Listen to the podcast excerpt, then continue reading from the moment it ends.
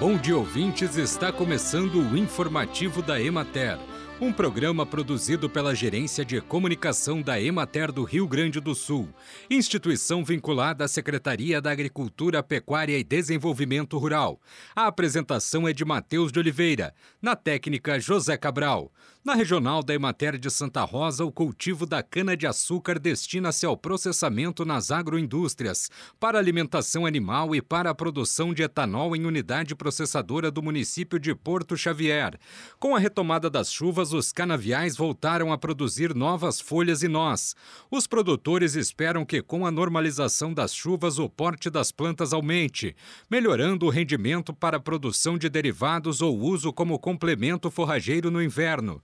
Na região da Emater de Porto Alegre, os canaviais estão passando pela remoção de insos, capina e adubação. Devido às chuvas dos últimos dias, a cana está com bom aspecto de desenvolvimento. A cana-de-açúcar está sendo comercializada a 270 reais a tonelada. O rebanho ovino no estado apresenta boas condições corporais, mesmo com redução na taxa de crescimento das forrageiras nativas, decorrente da falta de umidade do solo, já que as chuvas não foram consideradas suficientes na maioria das regiões.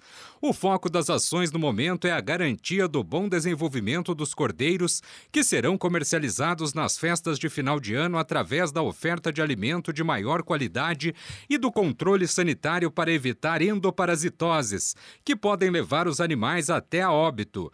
A esquila está em fase final de realização na maior parte das propriedades e diversos produtores vêm relatando dificuldade de conseguir mão de obra para as atividades de tosquia.